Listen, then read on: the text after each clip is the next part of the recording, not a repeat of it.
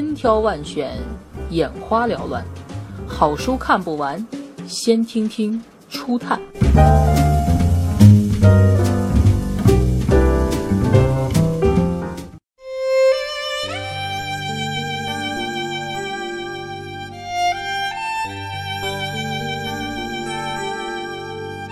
活着就为征服世界，蒙古帝国史。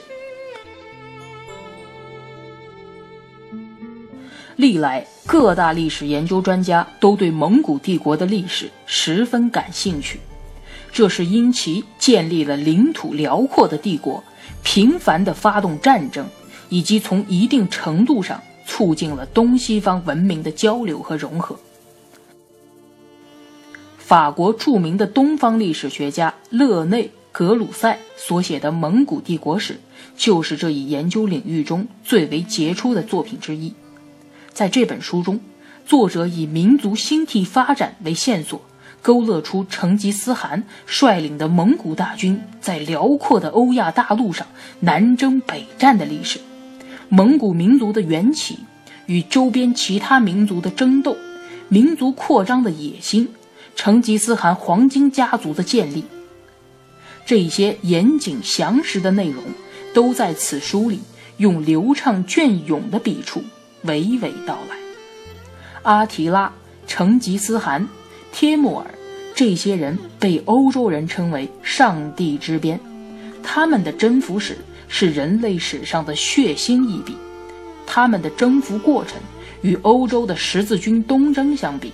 其残忍与血腥不分伯仲，但是这两个征战的结果却大相径庭。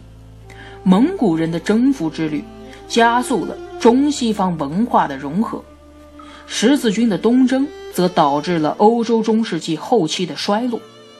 这本书的史料主要来自元朝秘史，展现了蒙古帝国的建立和成吉思汗创立的黄金家族的荣耀。真实反映了蒙古族群性格中残忍而失意的部分。格鲁塞以一个外国人的眼光对蒙古历史进行研究，给予了读者另一种角度的阅读体验。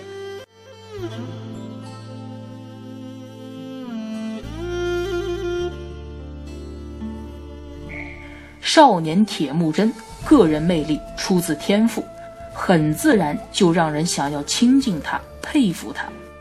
像博尔术这样杰出的人物，第一次见面就想要帮助他，甚至愿意与他一起冒犯险境。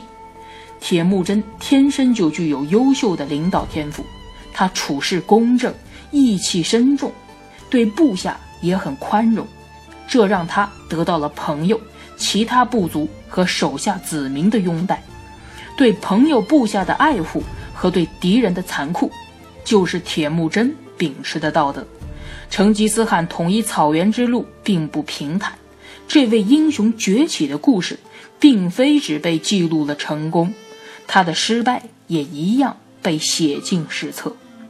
蒙古士兵经常把恐怖作为战争工具，当他们攻陷一个城市后，常会下令屠城，动摇抵抗者的战斗力，这样下一个被进攻的城市。很容易就会放弃抵抗，不战而降。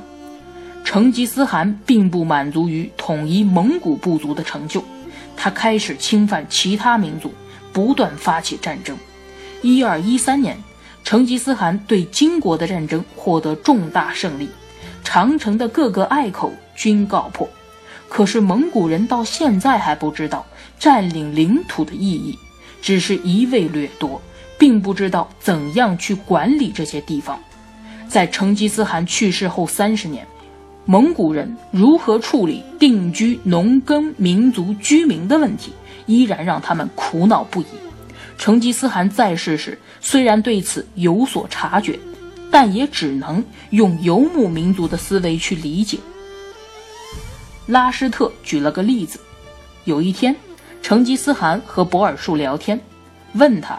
认为人生里面做什么事情才是最快乐的？